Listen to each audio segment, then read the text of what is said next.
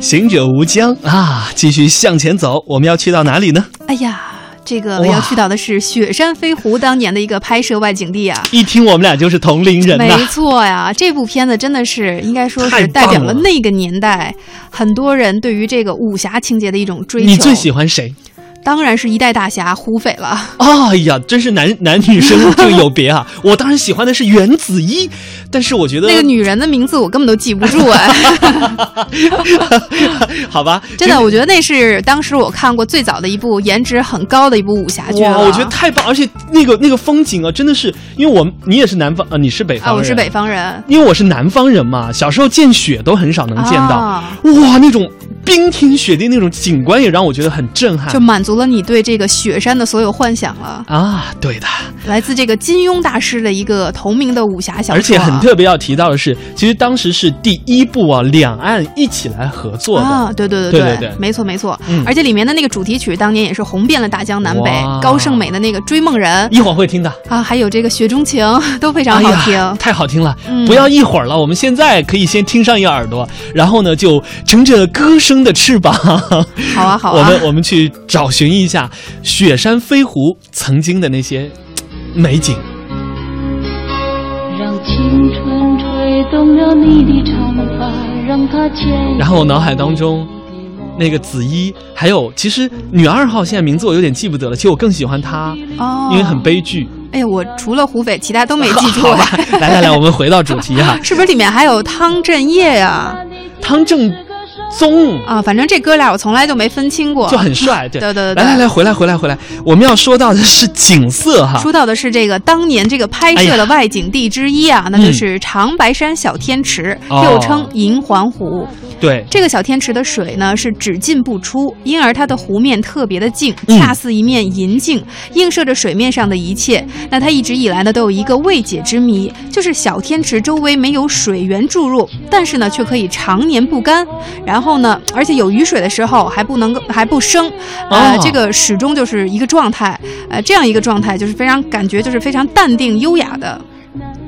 哇，哎，那这个这个一直都没有没有找出原因来，对是不对是对，很多专家可能也一起想去破解这个谜团，但是嗯真是至今未解啊。是，那在这里要特别提到的是呢，刚才我们介绍的这个长白山小天池啊，银环湖是当年雪山飞狐药王谷那一段的拍摄外景地。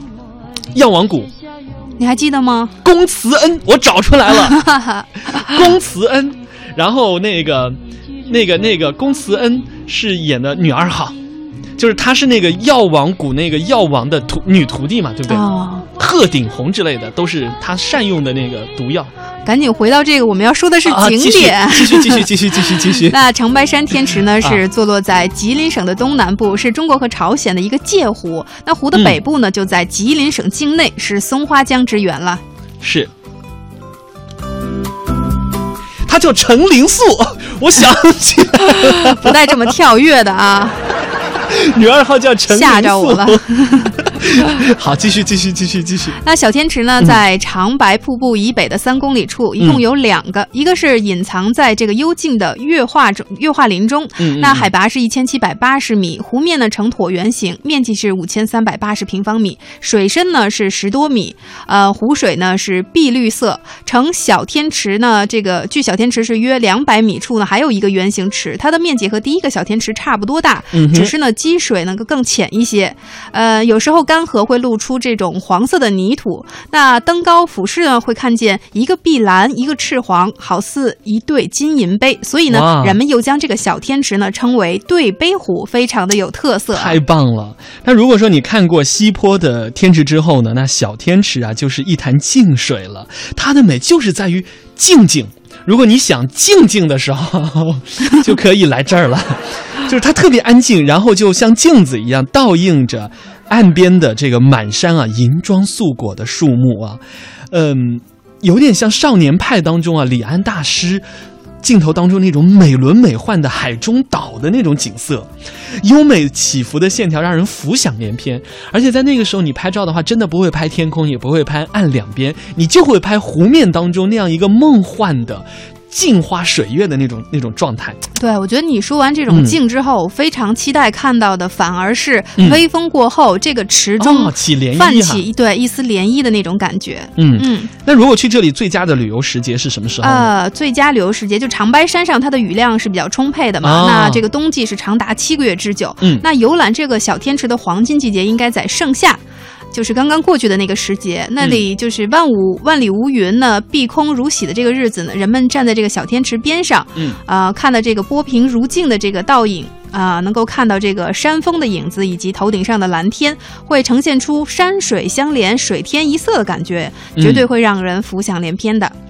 没错，那你以为呢？这个小天池可能就是个小池塘哈，其实呢，告诉大家没有，呃，没有那么简单哦。你不知道，当你走到对岸回头再看的时候，你会发现，在太阳光角度不同，就是你你在这边拍完照是一个角度嘛，嗯，走过去以后回头再看，角就度是另变化外一番别别致的感觉哇。嗯，瞬间你会觉得美到爆棚，一哇定的。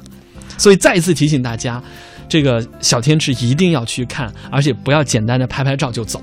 是啊，所以说，如果你看够了这个大气磅礴的天池，不妨也绕道过来欣赏一下这个小家碧玉的小天池，嗯一起来追忆一番当年《雪山飞狐》里面的这个爱恨情缘。哎呀，哎，说不定还可以收获一份属于你自己的缘分呢。哎呀，想想那个时候，其实我觉得最美的不是袁子一，也不是陈灵素，那么是最后那个苗若兰，你知道吗？就是那个时候那个王璐 瑶，你知道吗？还好年我轻，的好年轻天啊！呐！哦，你还记得吗？记得记得，后来到好像现因为那部片子，然后他成为了很多大龄男青年中梦中情什么叫人大龄男青 年？那个时候我很小，好不好？最关键是让我种很下了一颗种子，让我很伤心的，你知道是什么吗？若干年后，他演那个《天龙八部》是里演头大，妈吗？呃，就是《天龙八部》里头那个段誉的妈妈，就 毁若人干无倦呀、若干王妃，这个段王爷若干王妃中的一个，就 觉得哎呀，哎呀，武侠成就了那样一个他，武侠也毁了那样一个他。